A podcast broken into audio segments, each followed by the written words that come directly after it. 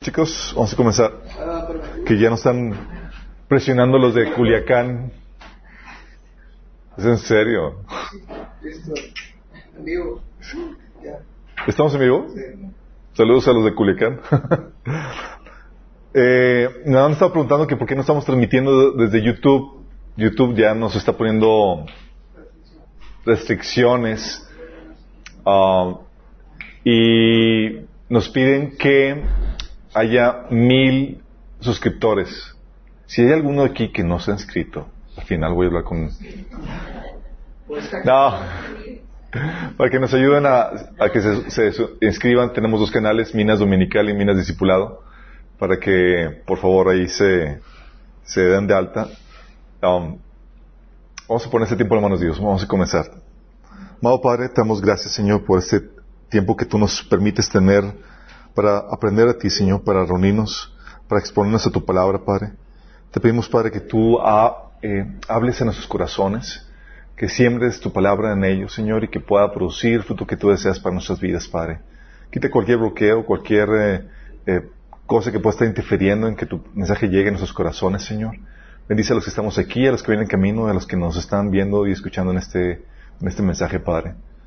Te rogamos, Padre, que que también hables a través de mí con poder, con contundencia y con el poder de tu Espíritu Santo. En nombre de Jesús. Amén. Ok. Hemos estado, ya vamos en la 15. 15 chicos. O sea, ¿cuánto, cuántos son 15 sesiones en meses? Es, son tres, un poquito más de tres meses, casi cuatro meses. Y algunos de ustedes se quejaban de que no, es mucho. ¿A poco no se va de volada? Sí. Sí, no me siguen la corriente, ¿verdad que sí?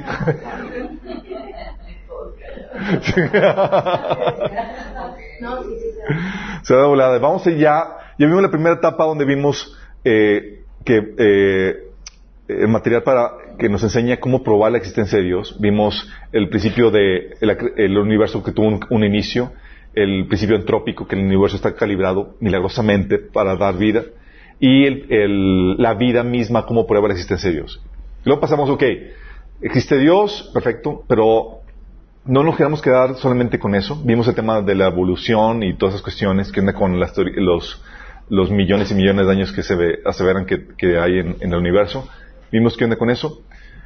Lo, pasamos luego a, ok, probamos que Dios existe, pero no queremos probar la existencia de cualquier Dios. El Dios que anunciamos o que queremos enseñar, transmitir, es, no es el Alá ni cualquier otro Dios, es el Dios de la Biblia. Y para eso tenemos que probar o probamos, porque la Biblia es la palabra inspirada por Dios. Y vimos las diez credenciales que la Biblia tiene para que se califican o que, o que lo acrediten como la palabra de Dios. ¿Alguien se acuerda de alguna credencial que hayamos visto? ¿Por qué pregunto? La credencial histórica, ¿qué otra? Profética. Profética. ¿Cuál les llamó más la atención? Profética. La profética está impresionante, ¿verdad? Nada más la ese, ese, ese, o sea, cualquier incrédulo, o sea, desapruébame o refútame la, la credencial profética. Y todos se quedan ahí colapsados porque no hay forma. O sea, estuvo la Biblia traducida al griego 300 años antes de Cristo y Jesús cumplió más de 300 profecías. ¿Cómo explicas eso? Nada más las de Jesús, y hay más profecías que se han cumplido. Incluso se profetiza el día exacto en que Jesús aparecería. No solamente el día exacto, la hora exacta en que Jesús iba a morir. So, ningún otro libro puede tener eso. Sí. Um, ¿Qué otra credencial se acuerdan?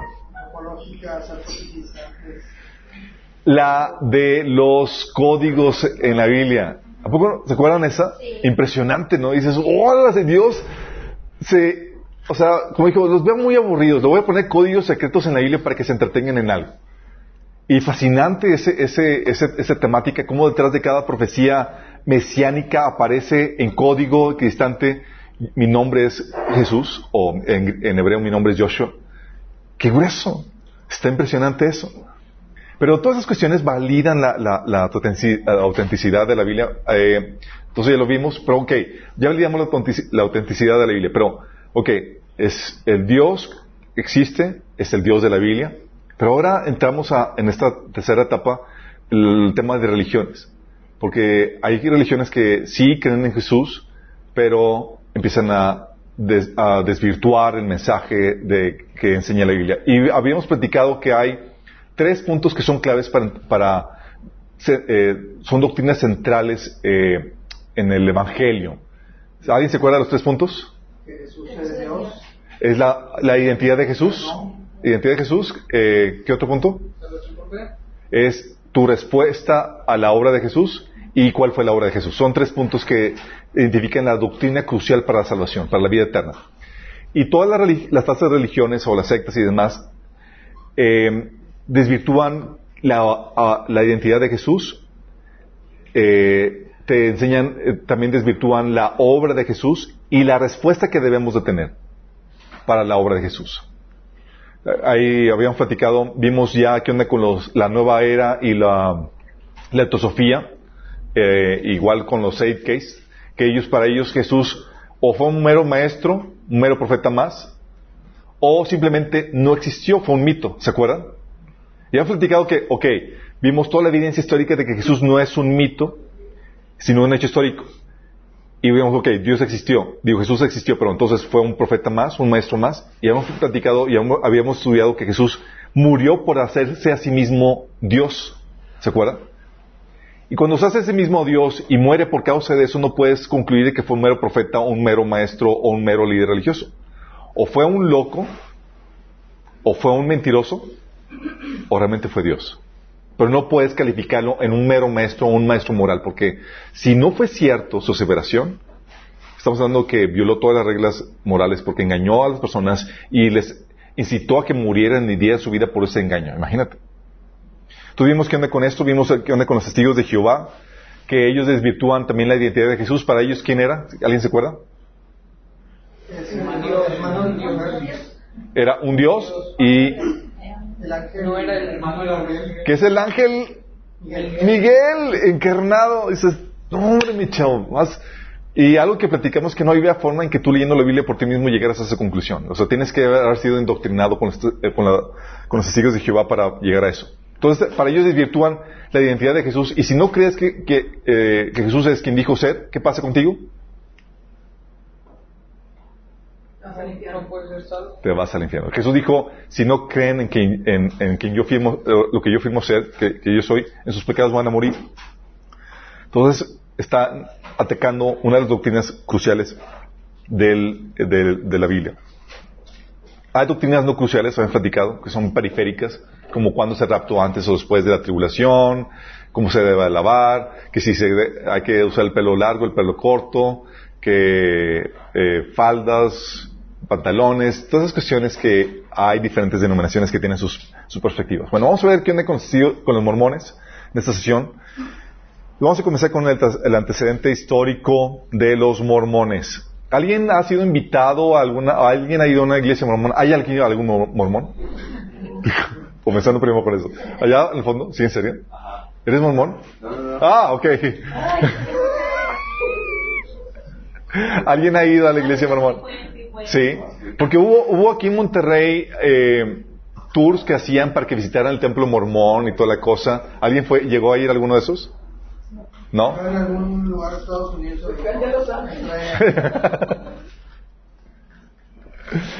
Oye, muy impresionante los templos porque están hechos con suma calidad y, las estatuas sí son de oro, chicos. Bueno, bañadas en oro, obviamente. Pero, o sea, le ponen galleta ahí a, las construcciones que, realizan. Um, aquí en México casi no se manejaba, casi no había eh, el tema de los mormones. Empezó a dar o gestar a partir de los 90. ¿Alguien se acuerda de la problemática que hubo aquí en Monterrey con los mormones? Hubo una problemática muy severa porque llegaron así de cajón con una gran inversión y querían construir su templo mormón, si mal no recuerdo, en, lo que fue, eh, en lo que ahora es Palacio de Hierro. No.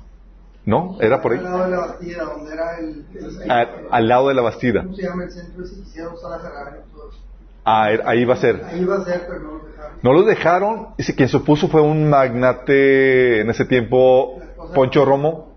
¿Era Poncho Romo?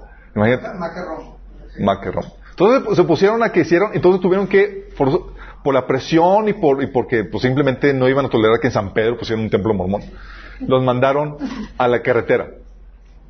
Y a tierra de nadie, exactamente. Y sí, no sé si se acuerdan la problemática que hubo, o sea, eh, los mormones tuvieron, eh, hicieron, tomaron represalias contra Poncho Romo y pues Poncho Romo en ese entonces tenía la, la venta de semillas, Semenis, Y los mormones eran grandes inversores en, con Monsanto y demás, y pues eh, ellos, lo que se dice es que llevaron, a- contribuyeron a que, a que, eh, a la quiebra de- de- del negocio Poncho Romo en represalia por, por esa problemática. ¿Por qué? Algo que vas a darte cuenta es que son muy beligerantes los mormones. Si tú publicas algo en contra o si te utilizaste a su nombre, además te, te demandan. Bueno, aquí en México no se da mucha esa cultura, pero en Estados Unidos es con lupa, te checan y cualquier cosa que hagas te pueden demandar y lo han hecho. Entonces ese es el, el el antecedente eh, aquí en Monterrey.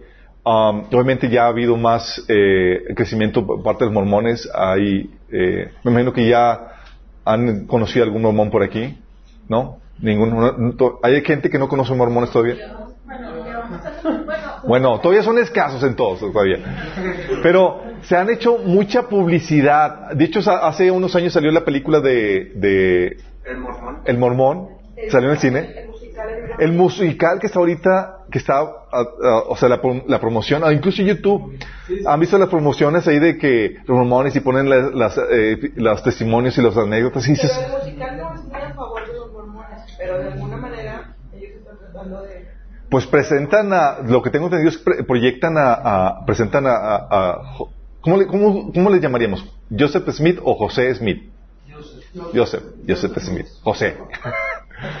sí, Joseph Smith. Ok, a ese Joseph, Joseph Smith los ponen como una figura muy, lo mitifican para ponerlo como un, ídolo- un líder, sí, salvador de lo- del redentor de la iglesia. Como un Moisés, ándale, tal cual. Y así lo ponen, eh, o sea, es muy, um, son gringos, es una religión que surgió en Estados Unidos. De hecho, déjame, vamos al antecedente histórico. Comenzó- todo comenzó en 1820. En 1800, en la década del siglo XIX, comenzaron varias sectas, religiones. Entre ellas están los adventistas, los mormones y los testigos de Jehová. ¿Sí? En ese siglo comenzaron con eso. Este comenzó en 1820 con el levamiento de Palmira, Nueva York, Um, había un, un avivamiento en el estado de Nueva York, en Palmira, en las denominaciones bautista, metodista y presbiteriana. Y este don José Smith, Joseph. Joseph Smith, a sus 15 años, ¿hay alguien aquí de 15 años? A sus 15 años.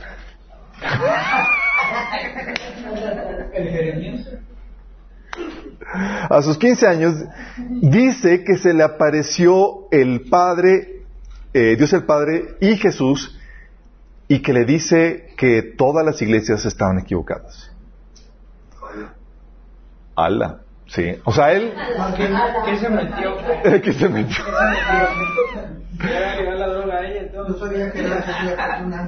También, eso vino más adelante. Ok. Él, viendo todas las iglesias y las diferentes denominaciones, dijo, pues, ¿cuál es la correcta? Y se fue al bosque y, y buscando revelación. Y es- esa es la problemática, chicos, cuando buscas revelación sobrenatural, que Dios te hable, y no conoces la Biblia. ¿Qué pasa? Se te aparece cualquier ap- aparición, y po- po- ponle tú que haya sido cierto, se le aparece. Un- una aparición de un ser espiritual que dices que es el Padre y Jesús, y te dice, son ser y media. ¿Y tú cómo de- eh, disiernes que es de Dios o, no? Si dando el, así el derecho a la duda de que, ok, dice la Biblia en Juan 4.4 que no creáis a todo espíritu, sino probad a los espíritus, porque no todo espíritu viene de Dios. Entonces te parece, y luego más cuando dice la Biblia en 1 Corintios 13, o- digo, 2 Corintios 13, 11, que aún Satanás se disfraza como ángel de luz. O sea, Satanás tiene la, la capacidad de disfrazarse, imagínate. Entonces, llega uno neófito, ignorante a sus 15 años a, buscar cuál es la denominación correcta, eh, sin conocimiento de la Biblia, y se, según eso se aparece el Padre y el Hijo, y le dice, ninguna. Y que todas están equivocadas. No, pues.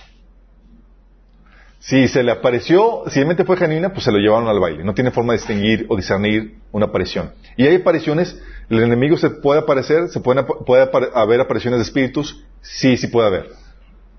El enemigo se puede aparecer y puede engañar a cualquiera. A los do- tres años después, el ángel Moroni, el famoso ángel Moroni, ¿Ven ¿cómo le llamaba a alguien? ¿El ángel Macaroni? No, es el ángel Moroni. el ángel Moroni se le aparece a Joseph Smith dándole la ubicación de las planchas de oro con el texto del libro de Mormón. Dice, vamos a, te voy a revelar dónde está este libro, que este es la verdad. O sea, porque todas las religiones, toda, o sea, ya de todas las iglesias, ninguna eh, se salva. Todas están desviadas. Entonces, eh, 1870, Joseph Smith recibe las planchas de oro que estaban enterradas en el cerro de Cumora, O sea, las tablas. así de la ley. así. ¿Sí no. Sí, es- no sabemos con, con identidad. Son las tablas que, o sea, no hay evidencia tal cual de, de- de dichas tablas. Él menciona que, que hubo tal cosa. Ah, en 1900 1829, eh, Juan el Bautista se le aparece y le eh, y le da el sacerdocio arónico a Smith y a Oliver Cowdery, que eso era su compañero. Entonces, Contradice la Biblia. contradice la Biblia. ¿En qué sentido? Que no, los, muertos no pueden ya tener contacto con este. Los muertos no pueden contactar con... Que todos somos sacerdotes, ¿no? Todos somos sacerdotes, exactamente. La Biblia menciona que, bueno, no todos, los creyentes, los así personas paganillas como él, como él, no. Así es. Pedro Exactamente. Pero pues obviamente te dicen, oye, pero pues suena rimbombante, ¿no? Que se restaura el sacerdocio arónico. Ah, pues chido. No, pues, oye, pues yo soy del sacerdote arónico. Um, también en 1830 se publica el libro mormón y comienza la iglesia mormona con seis miembros. Y la Biblia te dice, no menosprecie los pequeños comienzos. ¿Ahorita esas cuántos son? Bueno, Millones. son millones. Sí. Fíjate que yo hoy accidentalmente yo me encontré, estaba repasando este libro y habla del origen masónico de la iglesia. El origen, de hecho, Joseph Smith, eh, según datos, era masón y tenía muchas, sacó muchas cuestiones de ahí y las incorporó en la iglesia mormona. Um, y ustedes ya saben qué onda con los masones. Si no lo saben, eh, Jorge Suárez les puede platicar al final un resumen de, de la situación. ¿Hay que hablar una sesión de los masones. Sí, estaría genial, porque una sesión de... Ok, en 1831 la iglesia mormona se eh, muda a Kirkland, Ohio. En 1833 es publicado el libro de los mandamientos, otro de los libros sagrados de los mormones. En 1834 el nombre de la iglesia es cambiado a la iglesia de Cristo y luego es cambiado de la iglesia de Cristo a la iglesia de los últimos santos. O sea, hubo un cambio de nombre ahí. En 1838, Joseph Smith ah, se va de Kirkland y se dirige a Far West, Missouri. Eh, el nombre de la iglesia es nuevamente cambiado a la Iglesia de Jesucristo de los Santos de los Últimos Días. El abreviado, mormones. ¿Sale? Es la que, como se queda ahorita. Ahorita, si te dicen, yo voy a la Iglesia de los Santos de los Últimos Días, que no te timen, son mormones. Sí, suena así medio rimbombante, pero así es como, eh, como se le conoce. Y es ahí en ese lugar eh, donde cerca de 19 mormones, entre ellos hombres, mujeres y niños, son atacados y asesinados en Huntsville, Missouri. Hubo ahí un ataque contra ellos.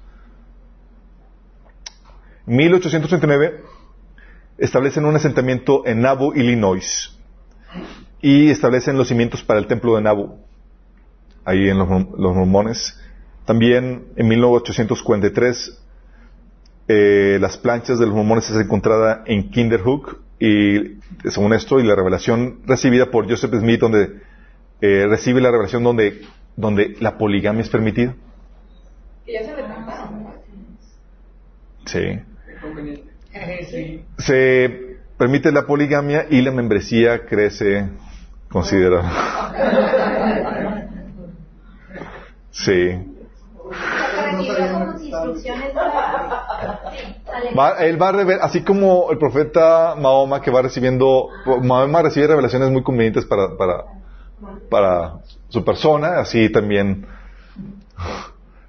así también Joseph Smith. En 1844 Joseph Smith y otros destruyen la imprenta de, exhibidor de Nabu por predicar cosas en su contra. Les digo, chicos, son muy beligerantes en ese sentido. Ah, Joseph Smith es arrestado y puesto en prisión en eh, Carthage Jail, en, eh, en Illinois. Y una multitud irrumpe la cárcel y mata a Joseph Smith y a su hermano Irum. Neta. 1846, Brigham Young sucede a Smith y guía a los mormones a partir eh, de Nauvoo rumbo a Salt City. Este Brigham Young fue el que fue el, el- como el Pablo del, del cristianismo para los mormones, en el sentido que estructuró, configuró y hizo que el mormones explotara, o sea, configuró todo. Era un maestro administrador y controlaba todo lo de la vida de los mormones. Era sumamente, sumamente administrado. Se establece en Salt City, eh, Salt Lake City, y ellos fundan ese estado, el territorio de, Utah es organizado por ellos. Es un estado fundado por mormones, chicos. De hecho, no sé si su- supieron la última noticia de, de que ya en Utah se permite otra vez la, la poligamia. No si vieron noticias. Entonces, si tienes ahí tendencias raras, puedes viajar para, ¿ya? Que mi recomendación es que te arrepientes. Ah, bueno, lo que hicieron eh, oficialmente es, que creo que disminuyeron la, penalización. O sea, ya para que sea más una multa sobrellevada para que puedas vivir con ese estilo de vida. Um, 1851 la, prim- la primera edición de la Perla de Gran Precio es publicada, es otro de los libros sagrados de los mormones. 1857 sucede la masacre, la famosa masacre de las montañas de Meadow, eh, donde más de 120 hombres, mujeres y niños son asesinados por los mormones.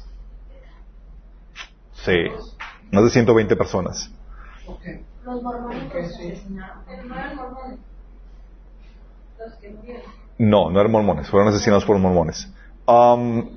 La iglesia mormona se lavó las manos en ese sentido, mandando ma- a matar al capitán que dirigió eso, aunque sabe que fue la iglesia mormona que, la, que, la que ordenó eso, pero para lavarse las manos eh, ejecutaron al, al, al general o al capitán que había ordenado esa, al que dirigió esa, esa, esa matanza. De hecho, ahí les puse los links si quieren ahí adentrarse en eso. Aquí hay más lugar si quieren. Eh, aquí hay lugar.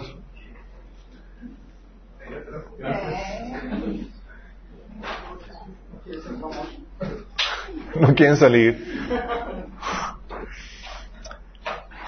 Bueno, en 1862 se, le- se legaliza la prohibición contra la poligamia en Estados Unidos. Entonces, ups, ¿qué hacemos con los polígamos? Y en 1876 se, eh, se realiza la primera proclam- proclamación de la, de la poligamia eh, en, la- en el libro de Doctrinas y Pactos. Ah, 1877 muere el, el líder eh, Brigham Young, que fue el que llevó a los mormones a establecerse realmente. Oh my goodness.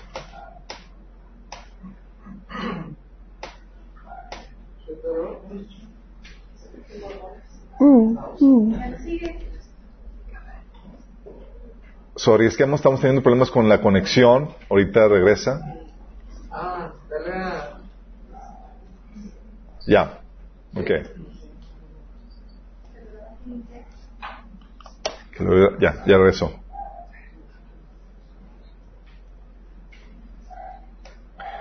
Brigham Young. 1880 la, la perla de gran precio se convierte en escritura eh, oficial dentro de la iglesia mormona. En 1890 el presidente Wilford Woodruff les pide a los mormones que dejen de practicar la poligamia. Por favor, chicos, no sean tan depravados. ¿Qué es poligamia? ¿Alguien sabe qué es poligamia? Ok. Con respecto a la, a la duda que sé que algunos tienen, oye, pero David era polígamo, este, eh, Salomón ni se diga. Bueno, con eso rompimos ahí la... Entonces, ¿por qué sí, por qué no? Si tienes dudas con respecto a eso, Eso lo platicamos en un taller que se llama Matrimonio no manicomio y explicamos por qué la poligamia no está vigente. Tal así que la Biblia pone que si tú llegaste a Cristo en un estado polígamo, estás desacreditado para cual- o tomar cualquier posición de liderazgo en la iglesia. ¿Sale?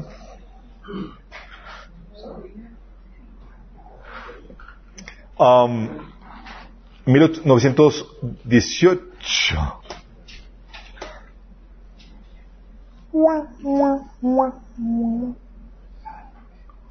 Si quieres cambiar el internet.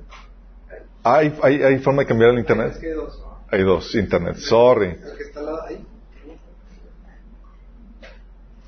Se me olvida que no tiene. El de al segundo. ¿Este?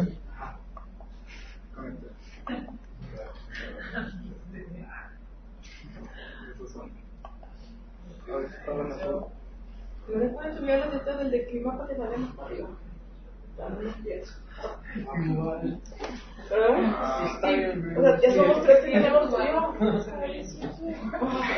Sorry. ah,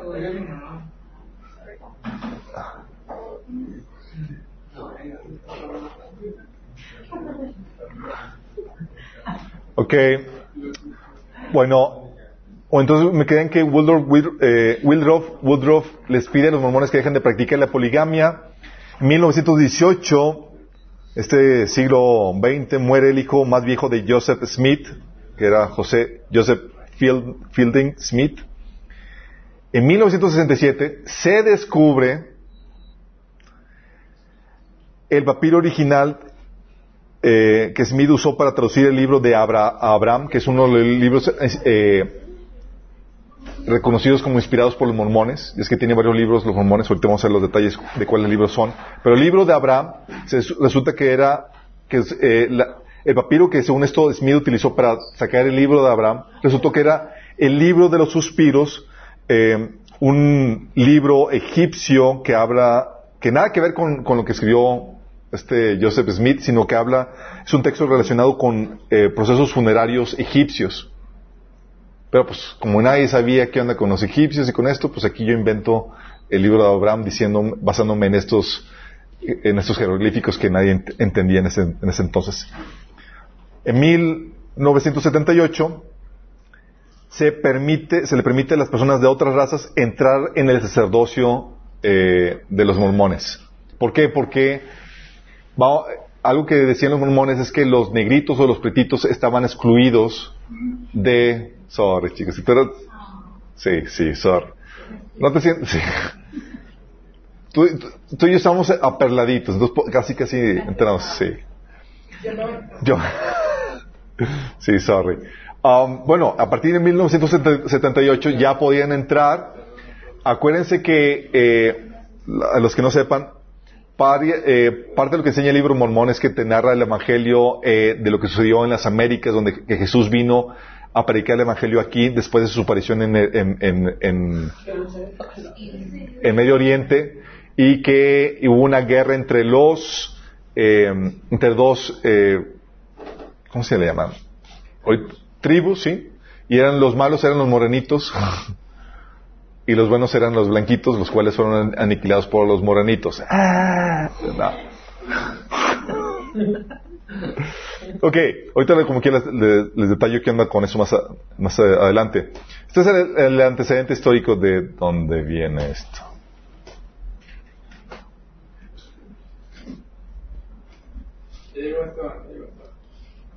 Pero sí vale la pena comentar, Chuck, que aparte de que ellos usan la Biblia, su libro de referencia fuerte es el libro del Mormón. Ahorita vamos a ver exactamente. Tiene toda esa historia antropológica que ellos acreditan como válida y por la cual dan totalmente la vida.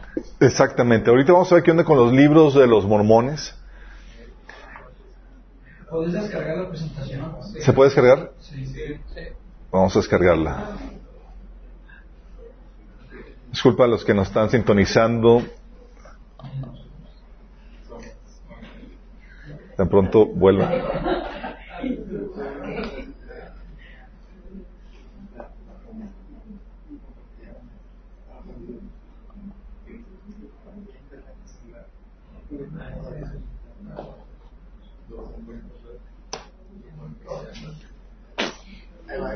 Ahí va. Ya casi, chicos, ya casi. Salimos de aquí a las once.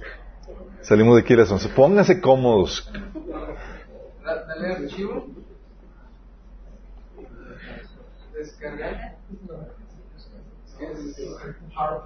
Como PowerPoint, pero aparecerá con las, con las, eh, no, ¿verdad?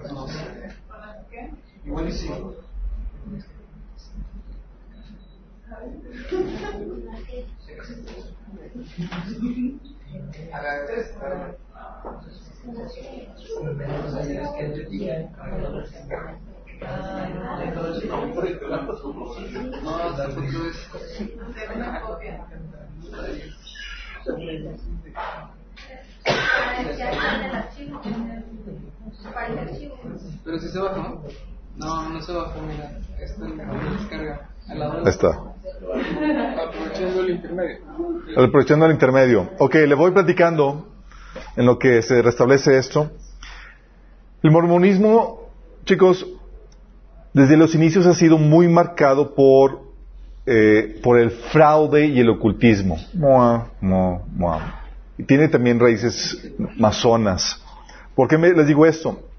Joseph Smith fue convicto preso por, por- o sea, fue encarcelado, imagínense, por prácticas ocultistas en 1826. Él hacía lectura de cristales y de piedras.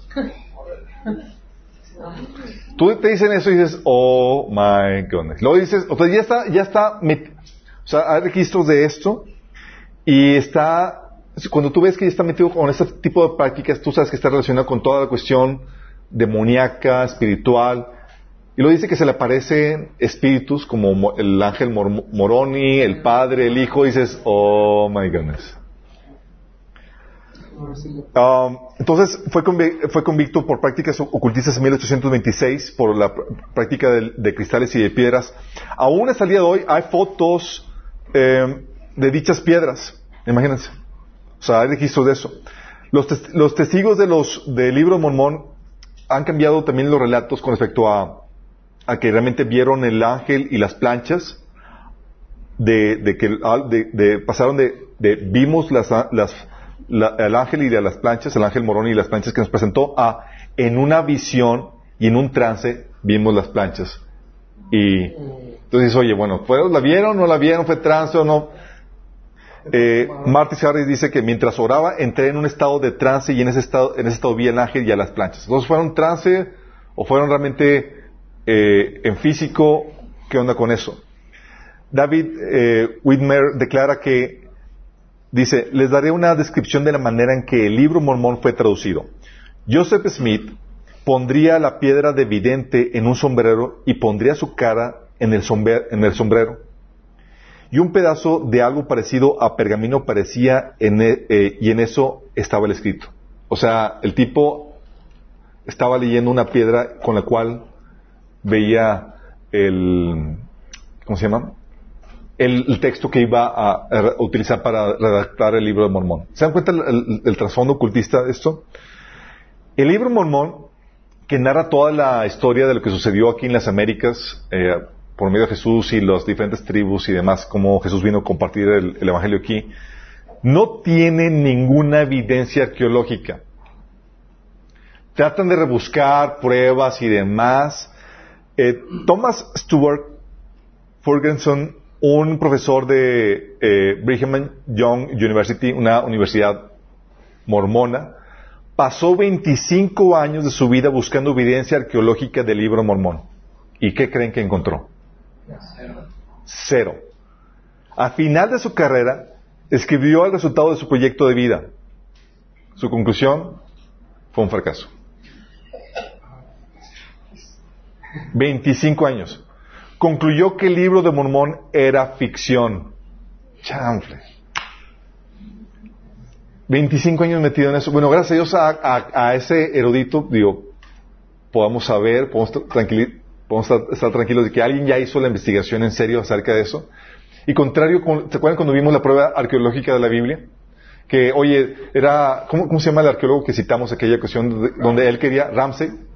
Que, cómo, y a otro más, ¿no? Alright. Albright, que dijo, oye, voy a desacreditar la Biblia, voy a probar que el Nuevo Testamento fue ficción. Iba con esta consigna, ¿y qué resultó con, con el Nuevo Testamento? Prueba tras prueba tras prueba fue confirmando que el Nuevo Testamento tenía evidencia excesiva de la historicidad y de la arqueología de- de- de- de- del, re- del re- relato, al punto que dijo que Lucas eh, debería ser puesto entre, los más grandes historiadores. Imagínense. Esta persona, 25 años, tratándose lo mismo. Escribió libros tras libros acerca de, toda la evidencia arqueológica de los mormones. No. Nada que ver. El libro de Doctrinas y Convenios, por ejemplo, tiene falsas profecías, eh, por ejemplo, acerca de, la guerra civil. La guerra civil fue anunciada el 10 de diciembre de, eh, que fue 1840 y tantos, y, eh, en, eh, y, el, y este Joseph Smith la profetizó el 22 del mismo mes. O sea, fue anunciada el, el 10, la guerra civil, pero pues antes no había internet para que se distribuyera noticias inmediatamente, pero él recibió obviamente la, la primicia de la noticia y la anunció el 22 como profecía de que iba a estallar la guerra civil, cuando ya había sido anunciado.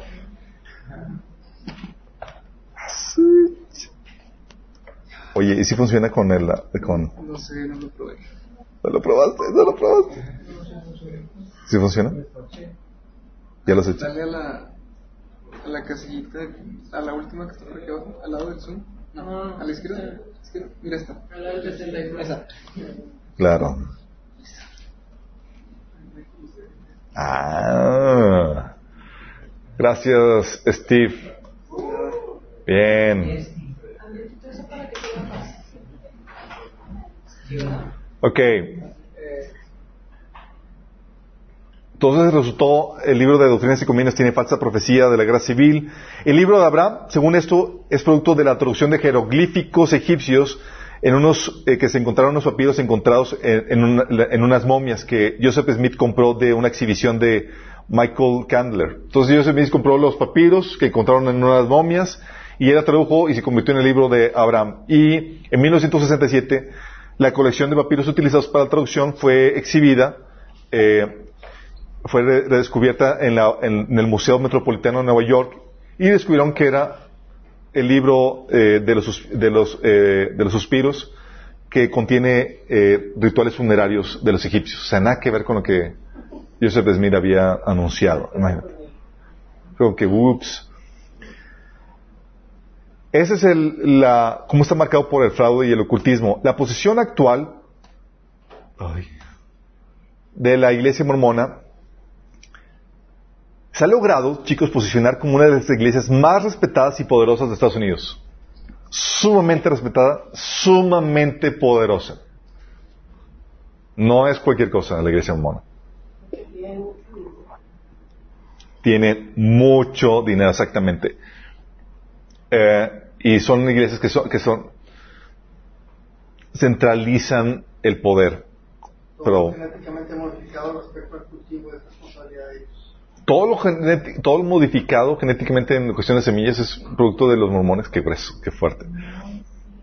Comenzó con una membresía de seis miembros, pero ahorita sobrepasan los ocho millones. Ocho millones, chicos. De seis, ocho millones. Genera más de tres millones de dólares diarios. ¿Qué estamos haciendo? ¿Abramos nuestra propia religión?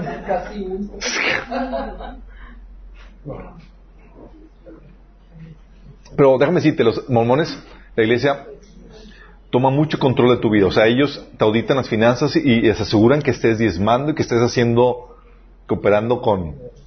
Sí, pero también tiene la, la- la- la ventaja de que en- entre, entre ellos se ayudan y se colocan y se posicionan en los negocios. Es típicas formas de operar de, de- sectas en ese sentido. Um, en su programa misionero envían alrededor del mundo más de 40 mil misioneros al año, imagínate. 40 mil misioneros. ¿Cuántos enviamos nosotros? Heme aquí, yo. Entonces somos misioneros, chicos, en nuestro ámbito de trabajo y escuela y demás. También en su posición y estrategia actual estrategia actual, los mormones se presentan como una iglesia cristiana. Tal cual, dicen, somos cristianos. Y si tú le dices secta, ellos, así como gato que lo vas a bañar, ¿sí? Lo que se verán, ¿alguien entró a la página de los mormones? Asumo que yo no entro. Lo que tengo citado es de lo que saqué de, la página mormona hace, ¿qué fue? ¿Dos, tres años? Fíjate lo que se verán. Tú llegas a la página y se presentan como cristianos y escuchas esto, fíjate lo que dice, lo que se verán. Dicen, la Iglesia de Jesucristo de los Santos de los últimos días es el nombre oficial de la religión comúnmente conocida como la Iglesia mormona. Creemos, en primer lugar, que Jesucristo es el Salvador, el Salvador del mundo y el Hijo de Dios. Escuchas eso y dices, pues yo también. Eso es lo que se verá. De Jesucristo mi Salvador dicen, Jesucristo es el Salvador del mundo y el Hijo de Dios. Él es nuestro Redentor. La Santa Biblia nos enseña que la madre de Jesucristo fue María y que su padre en la tierra fue José, que nació en Belén y creció en Nazaret y que trabajó como carpintero con José. Cuando cumplió los 30 años comenzó un ministerio de tres años durante los que enseñó, bendijo y sanó a personas de la Tierra Santa. Asimismo organizó su iglesia y dio a sus apóstoles poder y autoridad para ayudarles en su obra. Pero ¿Qué queremos decir cuando declaramos que Él es el Salvador del mundo, el, Redentor? Cada uno de estos títulos señala la verdad de Jesucristo, eh, de que es el único camino por el que podemos volver a vivir, volver a vivir con nuestro Padre Celestial. Jesús padeció y fue crucificado por los pecados del mundo, dando así a cada uno de los hijos de Dios el don de arrepentimiento y del perdón. Solamente por medio de su misericordia y de su gracia cualquier persona puede salvarse. Su posterior resurrección preparó el camino para que cada persona pudiera superar también la muerte física. A estos acontecimientos se les denomina expiación. En pocas palabras, Jesús, Jesucristo nos salva del pecado y de la muerte. Por ese motivo es literalmente nuestro Salvador y Redentor. En el futuro Jesucristo volverá a reinar en la tierra en paz durante mil años. Jesucristo es el Hijo de Dios y Él será nuestro Señor para siempre. Escuchas esto y dices, yo también. Soy mormón.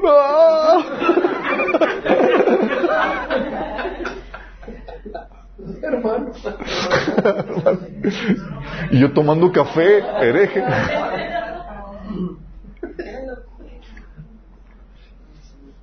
Tú ves en la página y dices, oye, pues sí, son, pues vamos bien.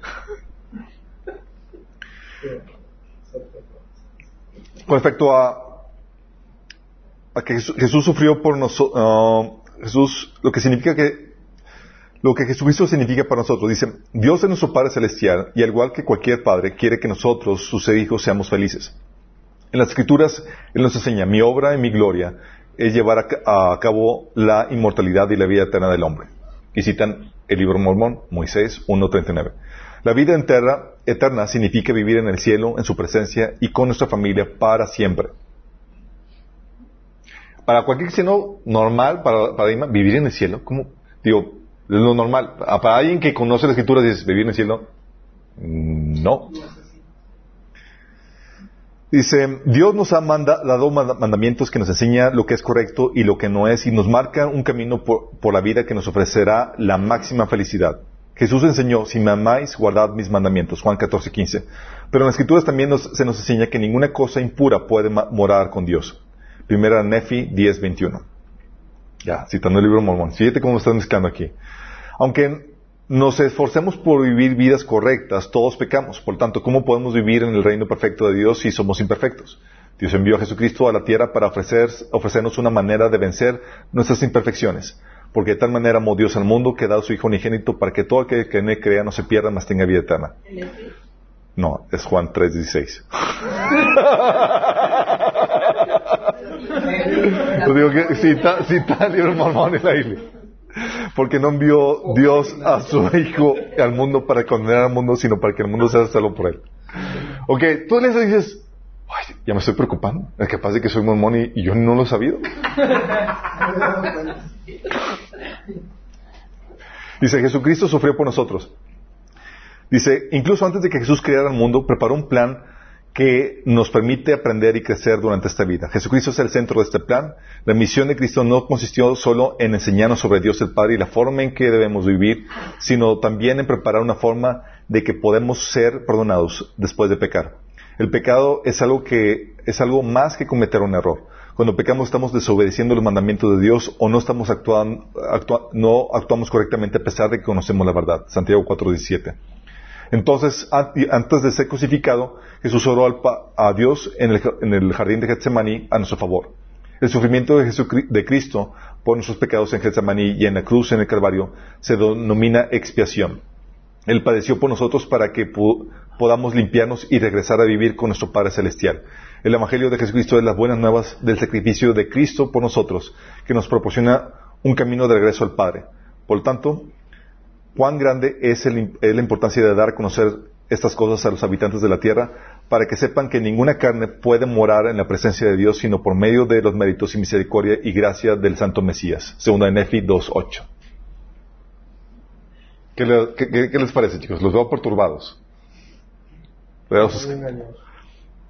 Con respecto a la fe en Jesucristo dice, la fe en Jesucristo nos anima a hacer buenas obras. La Santa Biblia enseña la fe sin obras es muerta, Santiago 2.20. Esto no significa que podamos ser salvos por las buenas obras, porque no hay suficientes buenas obras que, puedan limpiar nuestras almas hasta dejarlas sin rastro del pecado, sin el poder del sacrificio de Cristo. Pero aquellos que tienen una fe genuina en Cristo desearán seguir y hacer el tipo de obras que Él hizo, como ayudar a los pobres y necesitados, cuidar de los enfermos, visitar a los que están solos, demostrar buena voluntad y amor por todas las naciones. Y eso, pues prácticamente lo que queremos nosotros. Entonces, ¿somos mormones o no somos, chicos? Todos se copian. Estos se presentan y, y tú lees esto y dices, pues suena cristiano. Nada más por las citas raras del libro mormón, que causan ahí eh, cosas ahí sí medio raro. Entonces ves esto y se presentan como cristianos y aparte son muy, los misioneros mormones, no sé, no sé si sepas cuál es la estrategia que utilizan, ¿no? Llegan a tu casa y le ayudo a cortar césped y te lo, y gratis y le ayudo con y, y, empiezan a hacer servicio voluntario y te van ganando la simpatía y la relación y, y van logrando. No han llegado a mi casa. Se solicitan misioneros mormones.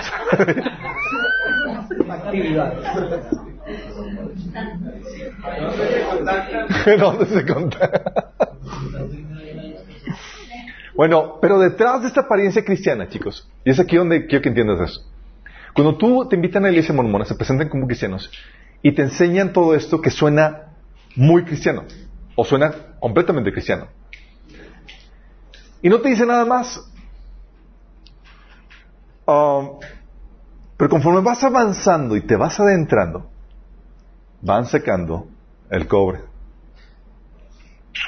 Sí. Algo así como los masones. Dices cómo invitan los masones. Los masones te invitan y dicen somos, queremos en, Dios y, eh, te, dicen todo lo que creen que es similar a lo tuyo. Para, conforme vas avanzando a los niveles más altos, llega al nivel 30, 33, donde te dicen, ups, a quien realmente adoramos es a Lucifer, a Belzebú. Imagínate. Pero te van adentrando. Así pasa con los mormones. Los que están, los que están apenas comenzando y relacionándose, eh, no saben y se le presentan eso y suena muy cristiano y, pues, no, no suena la, alarma ni el foco rojo ni nada por el estilo. Y aparte la mayoría de, las personas que se integran a la iglesia mormona, igual que la iglesia cristiana, se integran por las relaciones, no por la doctrina.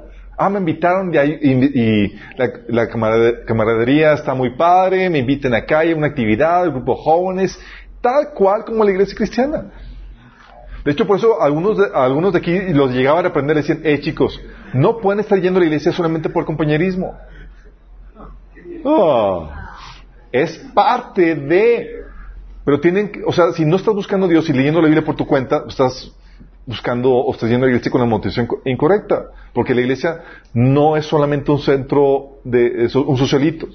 Bueno, típicamente la gente se integra por esa razón, la cuestión social les, dicen ese tipo de cuestiones y no aparece, no se presenta como algo anticristiano, pero luego te vas adentrando y te van sacando cosas que empieza a sonar raro. Dice la Biblia en 2 Corintios 11:4. Si alguien llega a ustedes predicando un Jesús diferente del que les hemos predicado nosotros, o si reciben un espíritu o un evangelio diferente del que ya recibieron, a ese lo, lo aguantan con facilidad. Estaba Pablo ahí recriminándole a los corintios porque estaban permitiendo personas que predicaban un Jesús, un evangelio y un espíritu diferente. Porque ¿hay un Jesús diferente? Sí puede haber un Jesús diferente. De hecho lo hay. El Jesús de los, de la nueva era, que es solamente un maestro, ya vimos que nada que ver. El Jesús de los testigos, ya vimos que nada que ver. Si tú crees en, en ese tipo de Jesús, no te va a salvar. Bueno, ellos, los mormones, creen en varias cosas interesantes. Creen que Dios mismo, Dios el Padre, fue como nosotros, un humano, en otro planeta. Vóytelas. Ahí empieza. Ahí empieza y dices, órale. Obviamente, como te les digo, no les dicen ese tipo de cosas al inicio. Por eso muchos mormones que están con penas adentrándose dicen, no es cierto. Y dices, "Ah, ah", y te deja presentarte las citas. Oye, oye, Déjame decirte en qué preguntar crees. esto que dices tú cuando yo fui al Templo Mormón de Los Ángeles. Ujú. Hay un museo, pero fregón con pantallas, este que, eh, pero en aquel entonces todavía no había este, computadoras y todo. Pues, ¿cuándo Eran fuiste? unas pantallas donde estaban todas las imágenes y, y entonces se veían familias en diferentes planetas. ¿Sabes? Familias en diferentes planetas, exactamente. Dice el, la- el libro de la doctrina mormona, eh, en, la página 321, que Dios fue un hombre en otro planeta. Dios el Padre fue un hombre en otro planeta. Nada más asimila eso. Y eso también viene en el libro de Tiempos y, y Estaciones, volumen 5, página 613 al 614, o Diarios de los Discursos, volumen 2, página 345, volumen 7, página 333. Los detalles de las biografías las pongo en el bosquejo. ¿Por qué? Porque, como les digo, esto, incluso muchos mormones que llevan poco, no, ni siquiera saben. ¿Vamos? O sea, los chavitos que llegan a la casa. No sé si los misioneros que envían sepan o no, pero esta- esta- eh, también tienes que entender esto. Esta es la cuestión. Tú puedes encontrarte, por ejemplo, con católicos que creen toda la doctrina cristiana, pero van son católicos. Pero no lo son, no son católicos porque porque crean la, eh, eh, porque, o sea, no son católicos porque no están creyendo la doctrina católica, aunque tengan esa esa eh, afiliación. Igual mormones aquí. Si tú crees la doctrina mormona tal cual, esto es lo que deberías de creer. Pero muchos simplemente no crean y son más cristianos que, que mormones. Eh, dice el libro de Enseñanzas del profeta Joseph Smith, página 345, Dios mismo fue una vez como nosotros somos ahora, y es un hombre exaltado, y se sienta entronado ent- allá en los cielos. Hemos pensado que Dios era Dios desde la eternidad. Refutaré esta idea y correré el velo para que ustedes así puedan ver. Hola. ¡Chachán! Y si comieras este fruto seréis. Y si comieres de este fruto seréis como Dios. ¡Qué fuerte! La misma de engaño. Para los mormones, parte de la doctrina es que Dios tiene un cuerpo de carne y hueso.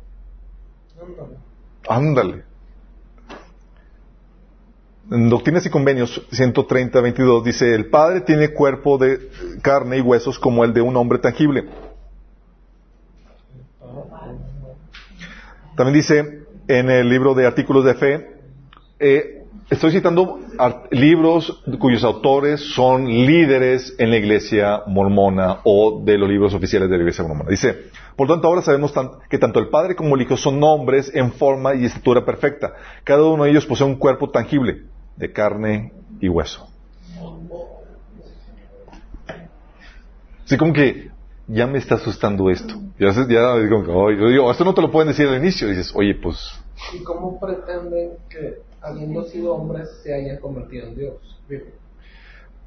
¿Cómo pretenden eso? Parte de la doctrina mormona te enseña que, que el, el Padre fue concebido por otros dioses que fueron dioses en su tiempo y que este eh, el, el Dios, Dios el Padre, siguiendo lo- los mandamientos eh, y la doctrina mormona, eh, fue exaltado y se convirtió en Dios de su propio mundo.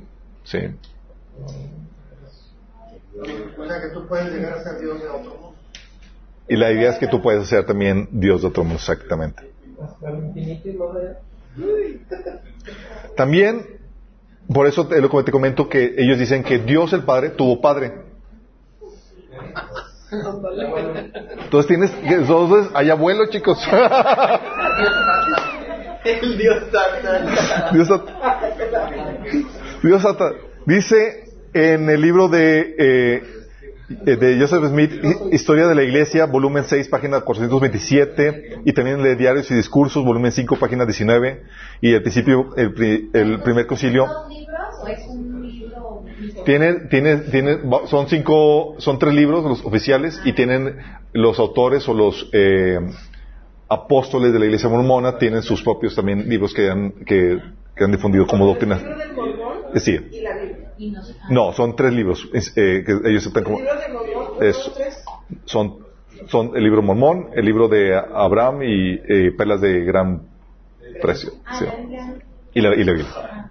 La Biblia, Biblia Son- normal. Sí, son. Ahorita, ahorita, ahorita vamos a entrar a eso. No se me adelante, chicos, no se me adelante. No se me adelante. Entonces dice: Dios el Padre tuvo padre. Vóytelas. Entonces tenemos abuelo. Y Dios tiene esposas con las cuales tuvo hijos espirituales. Eso, eso me suena a demonios. Eso me suena a mitología griega. Hércules, sí. Dice, artículos de fe, eh, página 443, existe una diosa madre. Doctrinas, doctrina mormona, página 516, Dios está casado a su esposa diosa y tiene hijos espirituales. Imagínense eso. Tú dices, escuchas no, ya no me invites. También te dice que existen muchos dioses. Doctrina Mormona, página 163, dice existen muchos dioses. Libro de Mormón, eh, página, libro de Abraham, página 43, eh, cita 43, dice, y ellos, los dioses, dicen, sea la luz, y fue la luz. Um, enseñanzas del profeta Joseph Smith, página 345 al 354, dice, después de que usted se convierta en un buen mormón, tiene el potencial de convertirse en un dios. Si come de este fruto. no, no es- es el engaño del inicio, chicos, de, de- de- de siempre. ¿Qué te prome- qué prometía la serpiente? Ser como Dios. Ser como Dios. La misma gata revolcada.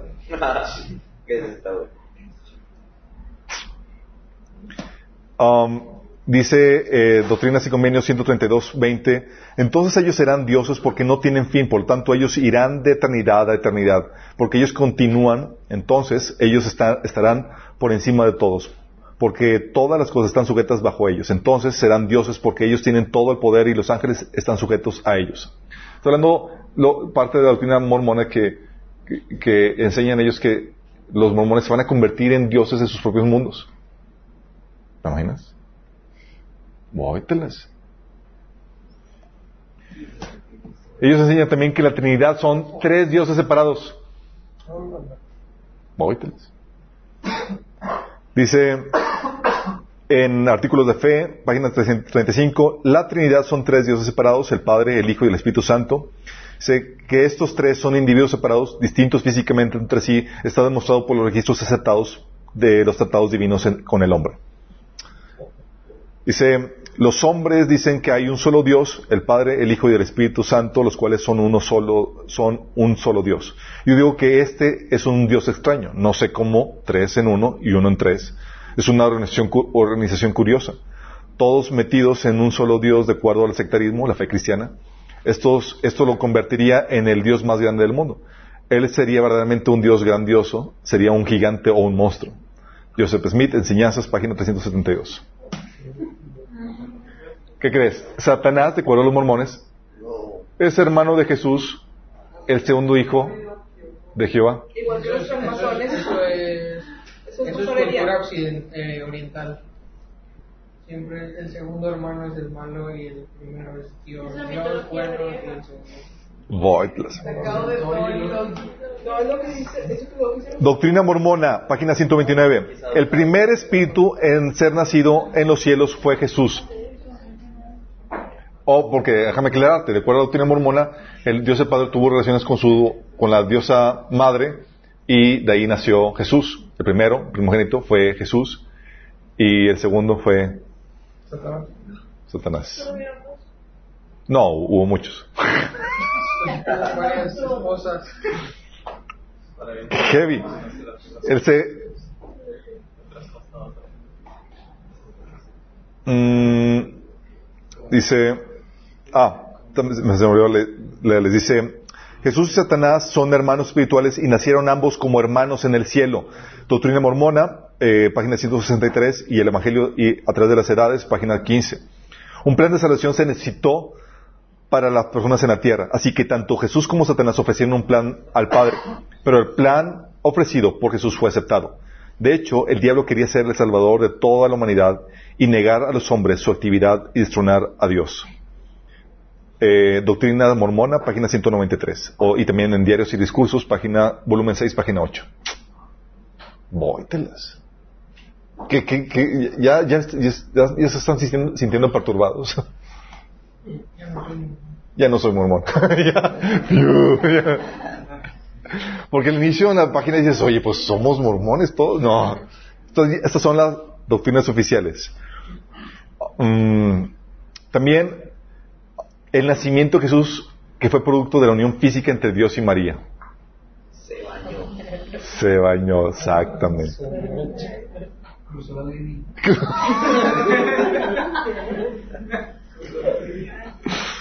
Y de Discursos, volumen 8, página 115, dice, el nacimiento de El Salvador fue tan natural como son los nacimientos de nuestros hijos. Este fue el resultado de la acción natural. Él participó de carne y sangre, fue engendrado de su padre, así como lo, son, como lo somos nosotros de nuestros padres. Dices, oh, Luego te, ve el contexto. El contexto es, Dios el Padre tiene carne y hueso. Y fue engendrado igual que nosotros. Dices, oh, ¿qué estás queriendo decir? Con su papá. Es como- Doctrina mormona, eh, página cua- 547 dice, Cristo fue engendrado por un Padre inmortal de la misma forma que los hombres mortales son engendrados por padres mortales. Y ahí dices, oh my goodness, oh. Esa, doctrina es una conclusión de la escritura de los mormones. Exactamente. Um, Doctrinas de, de la Salvación, eh, página eh, 105 1954, es, digo, desde 1954, cita 1.18. Dice, Cristo no fue engendrado por el Espíritu Santo, Cristo fue engendrado de Dios. Él no nació sin ayuda del hombre, y ese hombre fue Dios.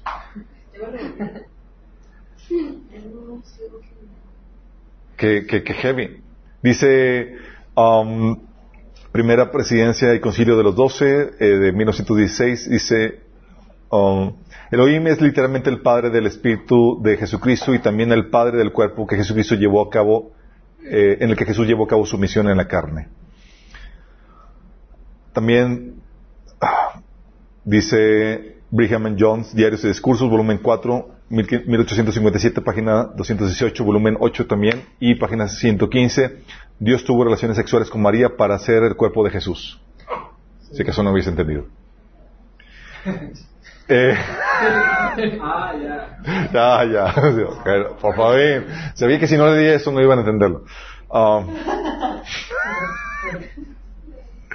Obviamente esta enseñanza, chicos, es discutida entre muchos mormones y no siempre es considerada oficial por lo controversial que suena como... Eh, eh, eh, aún así, John, que fue el, el sucesor de Smith, el segundo profeta de la iglesia mormona, sí lo enseñaba. Pero déjame decirte que acuérdate que la iglesia mormona es muy políticamente correcta y sabe cómo venderse bien y las enseñanzas controversiales las tiende a meter por debajo de la alfombra. ¿Vamos? Pero pues los escritos están ahí, las citas están ahí, ¿qué haces con eso? Sí, O sea, de pronto no saben qué hacer con eso. exactamente. Es como cuando, como la iglesia católica con el concilio de Trento, que maldice a todos los que creen en la, en la salvación por gracia. Muchos mormones, pero eso fue hace mucho tiempo. y- Es doctrina oficial católica. También te explican aquí, ¿te acuerdan que habíamos dicho que la salvación es por obras? Bueno, vas a encontrarte muchas contradicciones en ese sentido, entre la iglesia mormona. Te, enseñan que la salvación es por obras y la, y la expresión incompleta en varios escritos mormones. Por ejemplo, el libro El milagro de- del perdón, eh, por eh, página 206, dice, una de las doctrinas más engañosas originales, originadas por Satanás y planteadas por el hombre es que el hombre es salvo solo por la gracia de Dios. Que creer solo en Jesucristo es todo lo necesario para salvación. Bon. Artículos de fe, página 79 dice, el Evangelio consiste de leyes y ordenanzas. Como estos pecados son el resultado de actividades individuales, solo el perdón de estos deberá estar condicionado al cumplimiento individual de los requisitos ordenados, la obediencia a las leyes y ordenanzas del Evangelio. O sea, si no obedeces, no hay salvación. Artículos de fe, eh, página 92 dice, las buenas obras son necesarias para la salvación. Segunda de Nefi 25, 23 dice, pues sabemos que es por gracia, eh, es por la gracia, por las obras que nos salvamos, después de hacer cuanto podamos. O sea, por gracia, después de que hayas hecho todo lo que pudiste. Oye, pero hasta se fusilaron la estructura de los capítulos y le pusieron segunda de Nefi. La Biblia marca patrones, pa- digo, marca la, la tendencia en todo, chicos. Um, discursos y diario de discursos, página eh, 247 dice, el sacrificio de Jesús no pudo limpiarnos de todos nuestros pecados. Las excepciones son el asesinato y el adulterio repetitivo. Todos así, con cara, entonces no.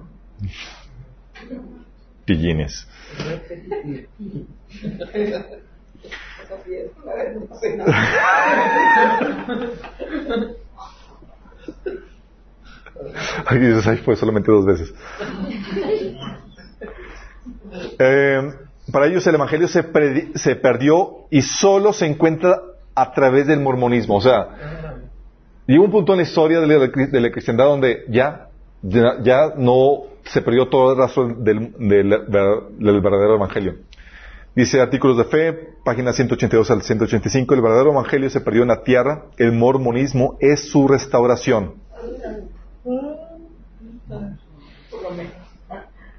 Dice, ay, pío. De eso, ¿se acuerdan, chicos, cuando, ¿se acuerdan? Vimos la, por eso la importancia de conocer la base bibliográfica de la Biblia, porque si tú no sabes, si tú no sabes cómo es que tenemos las copias y las traducciones actuales, tú te tragas este tipo de cosas. El típico argumento es que la Biblia ha sido copiada muchas veces y no tenemos las copias originales y bla, bla, bla. Y tú ya sabes cómo responder eso, ¿verdad? Sí. Mira.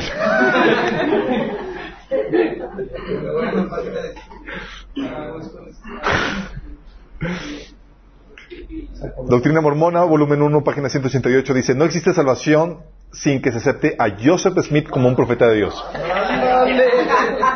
O sea, casi, casi Jesús. Oh, no, ¿qué? Doctrina Mormona, página 193, y Diarios de Discursos, volumen 6, página 8, dice, un plan de salvación se necesitó para las personas de la tierra. Así que tanto Jesús como Satanás ofrecieron un plan al Padre, pero el plan ofrecido por Jesús fue aceptado. De hecho, el diablo quería ser el salvador de toda la humanidad y negar a los hombres su actividad y destronar a Dios. Sí.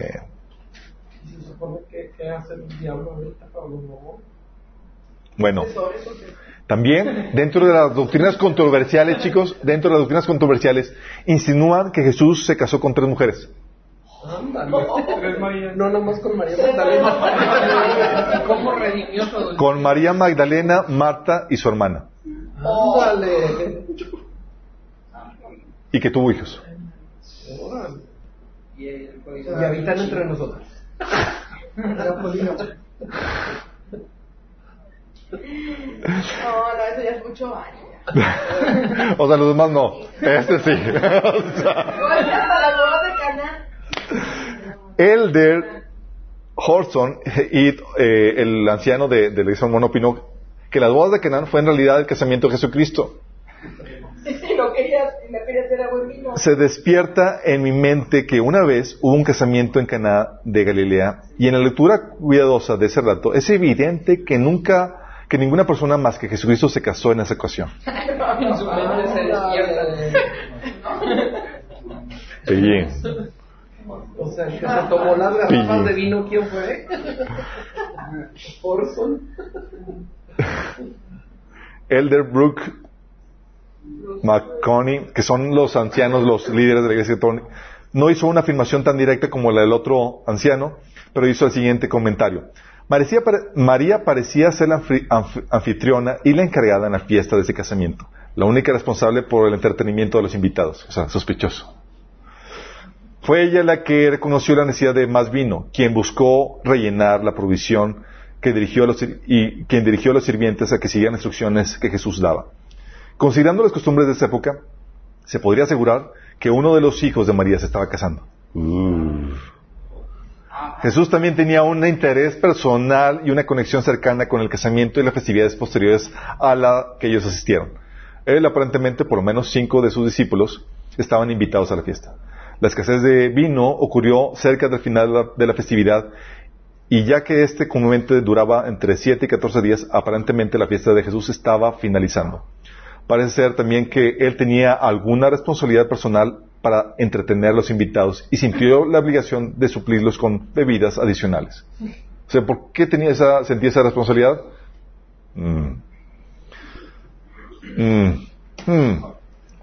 Bueno, la creencia de que Cristo se haya casado no es, no ha sido nunca una, una doctrina oficial de la iglesia mormona, nada más los, los líderes de la iglesia mormona dejan los, los escritos ahí, pero personalmente son controversiales y no son de buen ver, entonces los metemos ahí debajo de la alfombra para que no cause problemáticas entre los nuevos integrantes.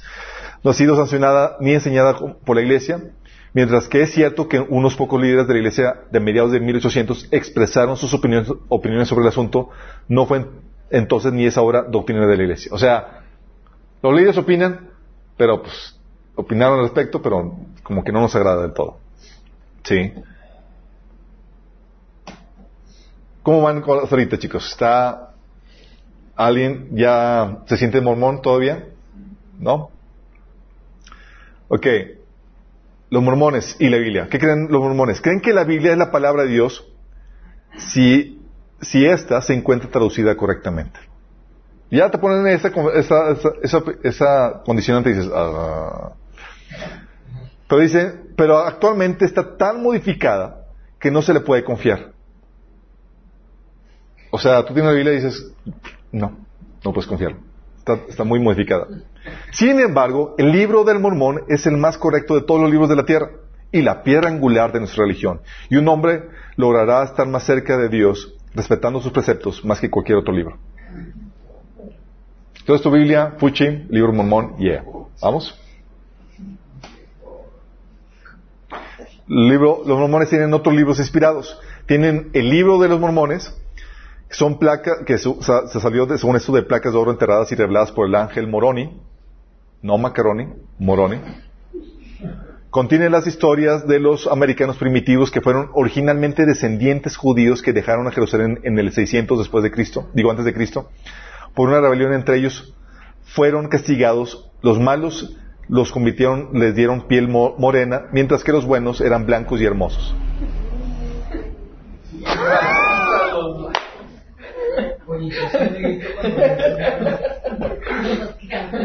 Pero no te preocupes, los malos, los morenos ganaron. Sí, tú fuiste los que ganaron. Bueno, tú ya saliste medio adulterado. Sí, era, era muy racista, chicos, de Smith, sí. Acuérdense del, contexto en el que vivían con el racismo y demás, lo, lo sacó de ahí. También tiene el libro de Doctrinas y Convenios, que contiene la doctrina de los mormones como la poligamia, la sesión de la poligamia, porque en un momento dice Dios, chicos, atránquense, hay para que escojan entre varias mujeres. Y luego dice, no, siempre no, chicos, el gobierno lo prohibió, tiene la doctrina del matrimonio en el cielo, porque los mormones creen que el matrimonio va a durar en el cielo y vas a tener muchas esposas con las cuales vas a tener hijos espirituales y vas a seguir, vas a repetir la historia de, Dios el Padre. Sí, vas a tener tu propio mundo y convertirte en, en tu propio Dios. También creen en el bautismo de los muertos. ¿Por qué dicen los mormones? Oye, oye, pues es que mis papás, mis ascendientes no eran... Morones, no, creen en los bautismos de los muertos. Es decir, si tú no te si tú te convertiste, estás preocupado porque tus ascendientes no eran mormones, mo- no eran mor- mor- morones, mormones, morones, mor- mor-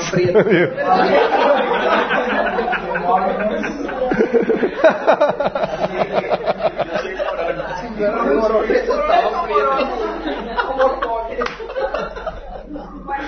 Entonces, si no eran mormones tus, tus ascendientes, no te preocupes. Puedes bautizarte a, en- a nombre de ellos y llevarlos al cielo. Sí. Por una módica cantidad.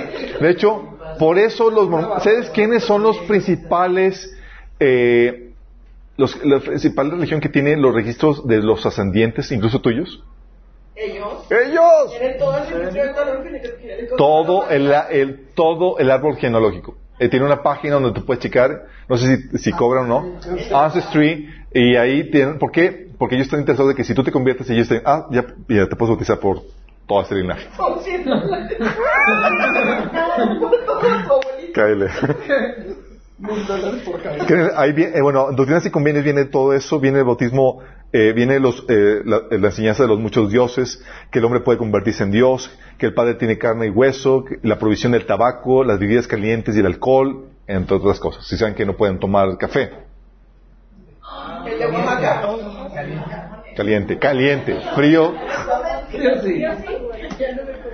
Y el otro escrito inspirado para ellos es eh, La Perla de Gran Precio, que contiene cinco secciones, que es el libro de Moisés, el libro de Abraham, el libro de Joseph Smith, Mateo, el de Joseph Smith, artículos, historia de artículos de la fe, que son extractos de traducciones de la Biblia de 1831, plagio.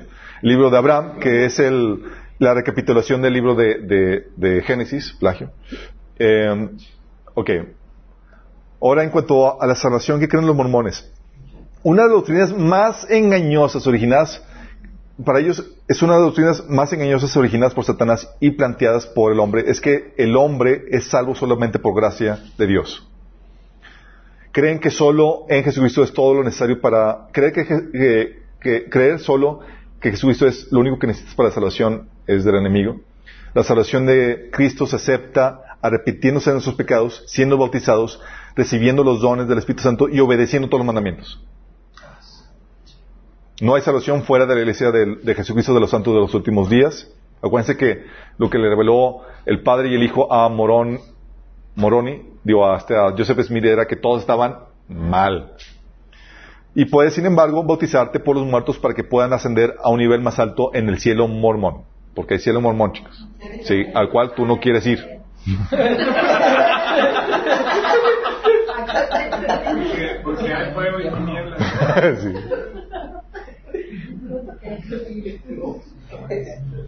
En el cielo mormón, chicos, hay niveles. ¿Ok? Hay de cielos a cielos. Existen tres niveles del cielo, el, el celestial, el terrestre y el celestial. Órale, chicos, cuidado.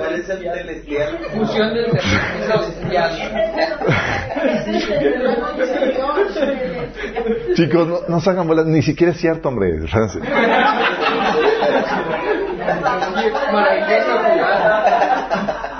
Digo, ¿qué- ¿a cuál voy a ir? ¿A cuál voy a ir? No, tranquilos. Los que no han cometido el pecado imperdonable van al celestial. Los que han sido buenos, pero no fueron mormones, van al terrestre. Y los mormones fieles van al celestial. Ah, Por eso muchos estamos en el terreno. Así es. O sea, O sea- salvos según los mormones, No. Pero vas al cielo. O sea, realmente el cielo, cielo, cielo es el, el de los mormones. Pero aquí tan, O sea, el celestial. tan chance que... Sí. Y el pecado imperdonable es el mismo de. Um, hombres y, y con respecto a los mormones y, y el concepto del hombre, dice que fuimos engendrados primeramente como hijos espirituales en el cielo. O sea, el Padre Celestial tuvo relaciones con su diosa madre y de ahí vienes tú. Y después nacimos naturalmente en la tierra por medio de otro, de otro acto sexual. Tenemos un padre y una madre espiritual en el cielo. Después de que el hombre se convierte eh, en un buen mormón, tiene el potencial de convertirse en un dios igual que el Padre Celestial, y su matrimonio terrenal va a durar por toda la tierra. Eso ahuyenta a mucha gente.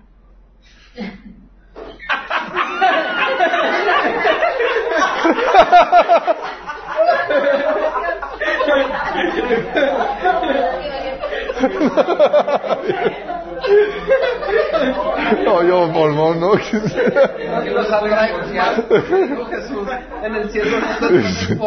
Yo prefiero creer en el cielo cristiano. Está más atractiva la propuesta de Jesús. La gente que ha cometido adulterio y quiere ir a la iglesia mormona ya no lo aceptan. No sé detalles de eso. No hay. De hecho, en la pila bautismal de los mormones, al igual que en muchas iglesias hinduistas, está el pentagrama satánico invertido. Acuérdense, y o sea, en la pila bauti- bautismal está el, el- el pentagrama satánico. Acuérdense, nada más el origen es ocultista, chicos. O sea, el tipo leía la piedra, si leían, o sea, le hacía al espiritismo bien machín. Entonces no te esperes, no te, que no se te sorprenda que todas esas cuestiones estén ligadas o tengan señales del mundo de, de cuestión ocultista. Con respecto a la iglesia, todas las iglesias, ellos creen que todas las iglesias apostataron, apostataron y están mal. Todas, o sea, si tú no eres de la iglesia mormona, eh, estás desviado, estás mal. Pero Joseph Smith vino a traer la restauración sin la cual no existiría salvación. Oh, gracias Joseph Smith. La verdadera iglesia tiene que tener en su organización, la verdadera iglesia tiene que tener en su organización profetas, apóstoles, dos apóstoles con su sucesión apostólica, los doce. Y el grupo de los setenta. Entonces la iglesia mormona tiene profetas, dos apóstoles y el grupo de los setenta. Y debe, debe llamarse por su nombre, la iglesia de Cristo. ¿sí? La verdadera iglesia cristiana es la mormona, las demás, porque no tienen esta organización, es falsa. Porque ya es que dice la, la Biblia en Efesios 2 que, eh, que nuestra fe está fundada en profetas y los apóstoles. ¿Alguien se re- recuerda a qué se refiere la Biblia con está fundada en, en el fundamento de los profetas y los apóstoles? En los profetas del Antiguo Testamento y los apóstoles de Jesús. Está diciendo que la, Biblia- la iglesia está basada en las escrituras. Claro. Cuando hablando que está basada, el fundamento de la iglesia son los, los profetas y los apóstoles, está diciendo profetas, ¿quiénes son? Los del Antiguo Testamento. Todos los que escribieron eh, eran eh, apóstoles. Digo, incluso el Pentateuco. Moisés era considerado Profeta. ¿Va? Um, Y el nuevo. y el Nuevo Testamento eh, fue escrito por líderes de iglesia que eran apóstoles. Y dices, oye, pero Marcos era, fue dictado por Pedro, ¿sí? Apóstol. Ok. En cuanto al sacerdocio, ellos creen que Juan el Bautista se le apareció y lo bautizó en el río Sesquiana, restaurando con eso sacerdocio arónico. Eh, al poco tiempo después, Pedro, Santiago y Juan visitaron a Smith. Ándale. Andaban de gira por acá. O sea, ya lo citó el Padre, el Hijo, el Ángel Moroni, Aarón, Pedro, Santiago, Juan. Ahora, cuidado, chicos. A ti, a ver, ¿quién te, quién te ha visitado?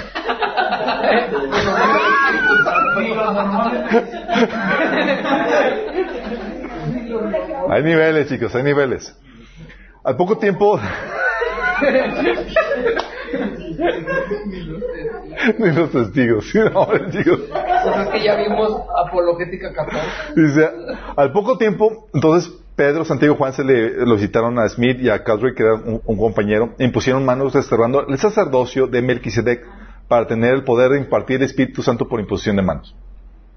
O sea, tú eres una chusma. Acá están. Se imponen demonios, exactamente, por imposición de manos. O sea, era de Aarón y de Melquisedec. Tiene dos sacerdocios, el de Aarón y el de Melquisedec. O sea, ¿por qué uno? Pues uno que mediocridad. Dos, órale, el de Aarón y el de Melquisedec. Con respecto a la revelación, los mormones creen que, eh, que el profeta de Dios puede traer una revelación diferente a la anterior. O sea, Dios habla una cosa, pero ah, el profeta ahora puede contradecir la revelación y dar algo diferente. Imagínate, crean esto. ¿De qué manera puedes entonces discernir la verdad de la mentira? No hay forma. Porque pueden ser contradictorias. Y ellos se basan en el que dicen, ponen el ejemplo de que Jesús dijo, no vayan con los gentiles a compartir eh, las buenas nuevas.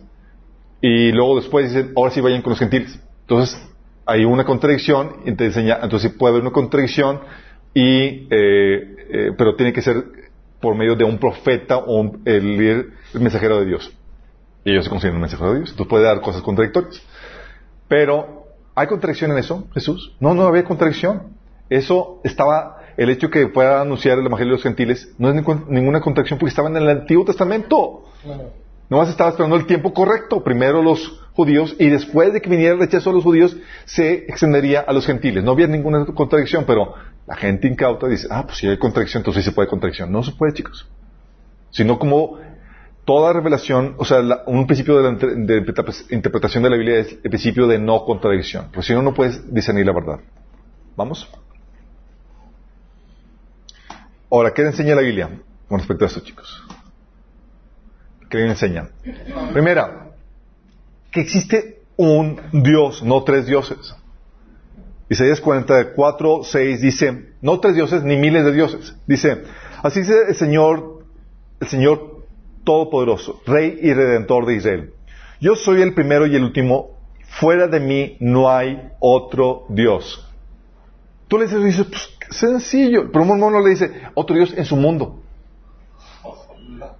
Dice, ¿dónde viene eso? No hay otro Dios. Isaías 44, 8 dice, no temas ni te intimides. ¿Acaso no te lo dije, no, no te lo dije y te lo hice saber desde la antigüedad? Por lo tanto, ustedes son mis testigos. No hay más Dios que yo. No hay otro fuerte. No conozco ninguno. Y los mormones dicen, en este, en su mundo, ¿sí? En su planeta que es dominio. Pero hay otros dioses. No, no hay tal cosa. No conoce. No hay Dios vecino. Ah, pues en todo tu mundo, yo acá, chido. No. Isaías 45, 5 dice, yo soy Jehová y, y ninguno más hay. No hay Dios fuera de mí. Sencillo, claro. Luego te invitan a ti a ser Dios. Dices, pues, pues ya está ocupado el puesto. Oye, también que la Biblia enseña que siempre ha sido Dios, Dios, no fue como un proceso de un hombre exaltado, y que es espíritu. Salmo 92 dice, antes de que nacieran las montañas, antes de que dieras vida a la tierra y al mundo, desde, el principio y hasta el fin, tú eres Dios. Antes que nada, desde el principio hasta el fin, es Dios. Isaías 57, 15 dice, porque así dicho el alto y sublime, el que habita la eternidad, cuyo nombre es el Santo. Yo habito en las alturas en santidad, pero también doy vida a los, a los de espíritu humilde y quebrantado y a los de quebrantados de corazón. Cuando te dice aquí que habita la eternidad, chicos, ¿qué significa? Que no tiene ni principio ni fin. No fue como que fue engendrado, fue convertido, no, es habita la eternidad.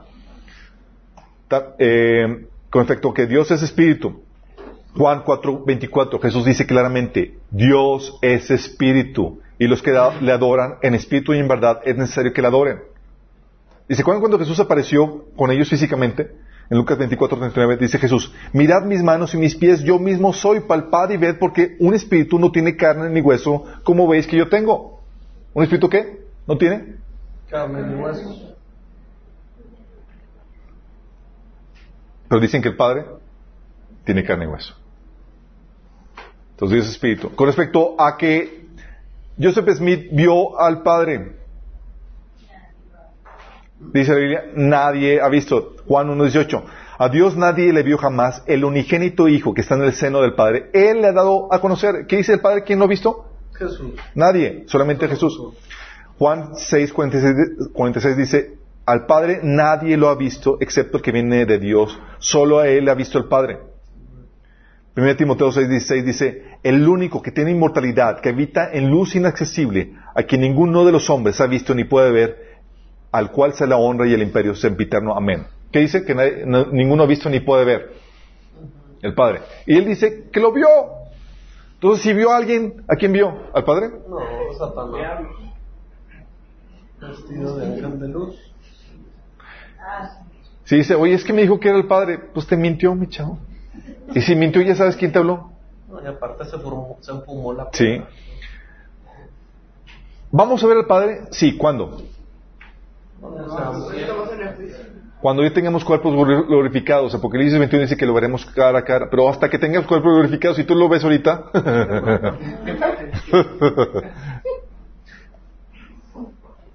Con respecto a que todas las iglesias se desviaron, la Biblia dice que las puertas del infierno no prevalecerían contra la iglesia, es decir, que no sería derrotada. Dice Mateo 16, 18, yo te digo que tú eres Pedro y sobre esta piedra edificaré mi iglesia y las puertas del reino de la muerte no prevalecerán contra ella. Si dices que todas las iglesias se desviaron al punto que ya todas desapareció la iglesia en la tierra y que tuvo que haber reiniciado con, con Joseph Smith, estuvo diciendo que entonces las puertas del infierno sí prevalecieron contra la iglesia. Entonces, ¿qué onda con eso? Contradicción. Efesios 3:21 dice, a Él es la gloria en la iglesia, en Cristo Jesús, por todas las edades, por los siglos de los siglos. Amén. Hablando de que, habla, Pablo aquí confirmando la, continuidad de la iglesia. Con respecto al sacerdocio, la Biblia enseña en Hebreos 5 del 1 al 3 que Aarón tuvo, el sacerdocio de Aarón tuvo un propósito específico. Y ya terminó junto con la ley, Hebreos 7 del 27 al 12. El sacerdocio del, del Melquisedec es el nuevo sacerdocio que se instituye, Hebreos 7, 17, pero no tiene herederos sucesores, pues, pues Jesús va a, vivir, va a vivir para siempre. Dice Hebreos 7, 24, pues como Jesús permanece para siempre, su sacerdocio es imperecedero. ¿Por qué? Porque no muere, chicos. Y nosotros, como estamos incrustados en Jesús, ¿qué, es- qué- qué sacerdote- qué sacerdocio compartimos con Él? El mismo sacerdocio. El de, por eso dice 1 Pedro 2, 19, pero ustedes son linaje escogido, real sacerdocio, nación santa, pueblo que pertenece a Dios, para que proclamen las obras maravillosas de aquel que, llamó a las tinieblas a su luz admirable. Entonces, nosotros, nosotros tenemos ese sacerdocio por estar en Cristo. ¿Vamos? Por eso, ¿qué, hace un sacerdote? Un sacerdote tiene entrada al- a la presencia de Dios para in- interceder, para, eh, para intermediar a Dios y los hombres. Nosotros tenemos, nos ha abierto la entrada al trono celestial por medio del sacrificio de Jesús. Y además nos ha dicho que somos reyes y sacerdotes. Somos reyes y sacerdotes. Con respecto a que Jesús eh, no es hermano de Satanás, sino es el creador de Satanás. Dice la Biblia en Juan 1, del 1 al 3, en el principio era el verbo, el verbo era Dios y el verbo, el verbo era con Dios y el verbo era Dios. Este era en el principio con Dios. Todas las cosas por Él fueron hechas y sin Él nada de lo que ha sido hecho fue hecho. O sea, dice que si algo existe, ¿fue hecho por quién? Por Jesús. Por Jesús. Entonces, oye, Satanás exige- existe. ¿Quién lo hizo? Jesús. Y si tienes dudas, el Colosenses 1, del 16 al 17 dice, porque por medio de él fueron creadas todas las cosas en el cielo y en la tierra, visibles e invisibles, sean tronos, poderes, principados o autoridades. Cuando habla poderes, principados, autoridades, está hablando de seres angelicales, chicos. Todo ha sido creado por medio de él y para él. Él es anterior a todas las cosas que por medio de él continúan existiendo. No solamente lo creó, mantiene su creación. Mórtalas. Entonces, chicos, ¿cuál es el veredicto? Falsa. Entonces, siempre no somos mormones. Eso es un... Pero, si se dan cuenta de la estrategia, chicos? Dada la, la, la, la- las doctrinas tan... ¿Cómo le podríamos llamar? Aberrantes, tan... torcidas, tan tan diferentes, o sea, tú te enseñan eso desde el inicio y dices, ah, caray, eso está, nunca lo, no, sí. Pero si te, se presentan con una cara de cristiano y te van introduciendo poco a poco, entonces es como ganan adeptos. Es que si tú no conoces la Biblia, Chuy, te pueden marear con eso, porque te, te presentan también evidencias antropológicas. Claro. O sea, yo conozco personas mormonas que están clavadísimas con el mormonismo y te dicen que es verdad lo de las toda la historia que te plantea el libro del mormón y que vinieron a México y que América y que la fregada, todo. Así es. Bueno, el veredicto, chicos, es, primero, atacan la identidad de Jesús. Y si alguien ataca la identidad de Jesús, sabes que es del enemigo. Dice 1 Juan 4.3. Si alguien afirma ser profeta y no reconoce la verdad acerca de Jesús, aquella persona no es de Dios. Tal persona tiene el espíritu del anticristo, del cual ustedes oyeron que viene al mundo y de hecho ya está aquí. Fíjate, 1 Juan 4.3. Dices, órale. Entonces, entonces aquí te presentan a un Jesús que fue concebido por el Padre, por medio de una relación sexual, y luego que su, Satanás es su hermano. ¿Es el mismo Jesús que nosotros queremos, chicos? No. No. Uh, entonces ya es otro Jesús. Y predican otro evangelio diferente. Gálatas 1 del 8 al 9 dice, pero aun si alguno de nosotros o un ángel del cielo, que de casualidad se llama Moroni, les predica un evangelio distinto del que ya les hemos predicado, que caiga bajo maldición. Y luego todavía lo repite, como ya lo hemos dicho, ahora lo repito, si alguien les anda predicando un evangelio distinto del que ya recibieron, que caiga bajo maldición. ¿Por qué tan dura la palabra de que, que caiga bajo maldición si alguien te predica un evangelio diferente? Porque te pierdes. Porque un evangelio diferente te manda al infierno, chicos. Claro. Así de- ah, y es tan, tanto el celo de Dios y tanto el amor por, por ti. Dice, si alguien, o sea, maldice a aquellos que quieren, que se, que se, que intentan mandarte al infierno con un evangelio diferente. Es la maldición de Dios. Y es aquí donde, um, donde predican un evangelio diferente. Es aquí donde vas a encontrarte contradicciones entre los libros, entre escritos mormones. Algunos mormones dicen, es solamente por fe y no por obras. Pero muchas citas oficiales de líderes mormones dicen, es por obras. Y como quiera, si aún dijeran, es solamente por la fe en Jesucristo. Si es la fe en Jesucristo, en este Jesús, que es hermano de Satanás, de nada te sirve. Claro. Dice, es solamente confiando en, en Jesús. ¿En cuál Jesús? El Jesús hermano de Satanás, claro.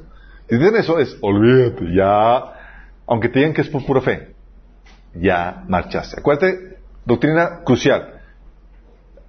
Es, eh, tiene que ver con quién es Jesús, la obra de Jesús, y cuál es la respuesta a la obra y identidad de Jesús. ¿Vamos? También, oye, pregunta de algunas personas, ¿vamos a toparnos a mormones en el cielo? ¿Ustedes qué opinan? M- Mormones arrepentidos, sí. Ex mormones, sí. Si se han arrepentido, ya no son A ver chicos, ¿no vamos a topar católicos en el cielo? No, no, o sea, no se topara puro redimido por la sangre. A lo mejor a un mormón. Ah, a un católico que no estaba convencido. Ok, déjame aclararte esto chicos. Déjame aclararles esto. Les digo, hay personas que son de filiación católica o de filiación mormona, pero no son, no son ni católicos ni mormones porque no creen en la doctrina ni católica ni mormona. Creen en la doctrina cristiana. Entonces no son mormones. Exactamente. Personas que creen la doctrina mormona o católica no van al cielo. ¿Vamos? Pero sin embargo te vas a topar a personas de afiliación mormona y católica en el cielo. Pero que porque creían el evangelio tal como la Biblia lo enseña. No porque eran de afiliación de ellos. ¿Vamos? ¿Entendemos? Sí. Dice Juan 8:24. Por eso les he dicho que morirán en sus pecados. Pues si no creen que yo soy el que afirmo ser, en sus pecados morirán. Y hay mormones que creen, que no saben que, que los mormones enseñan que, lo- que Jesús es hermano de Satanás. Creen en el Jesús que nosotros creemos que la Biblia enseña. Vamos, pero si ya creen, personas que son adherientes a la doctrina oficial mormona, ya parieron chayotes. Bye. Ya les cargó el payaso. ¿Vamos?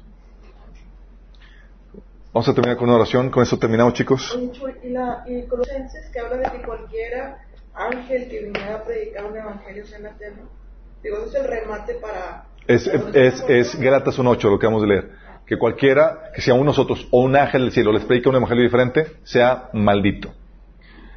Y obviamente ves el contexto y dice, oye, un chavo de 15 años sin conocimiento de la Biblia va al bosque a buscar dirección de Dios y le aparece un ser espiritual. Pues, es un chavo, Está bien tripeado. estaba bien tripeado. Cuando todavía era legal la marihuana. No, no. Vamos a terminar con una oración. Amado Padre, te damos gracias, Señor, porque por medio de tu palabra, Señor, podemos conocer y discernir la verdad de la mentira, Señor. Gracias por todos los eh, trabajos bibliográficos que muchos han realizado acerca de este tema, Señor, que nos permite saber y atravesar el engaño del- de la iglesia mormona, que se presenta como cristiana, pero que en realidad creen mentiras que surgen inspiradas del mismo infierno, Señor. Te pedimos, Señor, que tú nos ayudes a presentar esta enseñanza, Señor, defensa de la fe, con mansedumbre y reverencia, Señor. Aquellos que, sea, que, el enemigo quiera desviar a la iglesia mormona, Padre. Y aún nosotros, Señor, guárdanos de, caer en cualquier desviación. Que podamos estar firmes, aferrados en ti y en tu palabra. En nombre de Jesucristo. Amén. Los que nos sintonizaron el próximo martes, misma hora, mismo canal. ¿Qué día tema.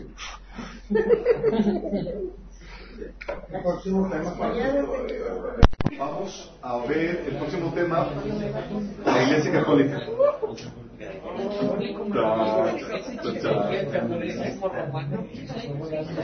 Ah. Oigan, nada que le- le- les comento.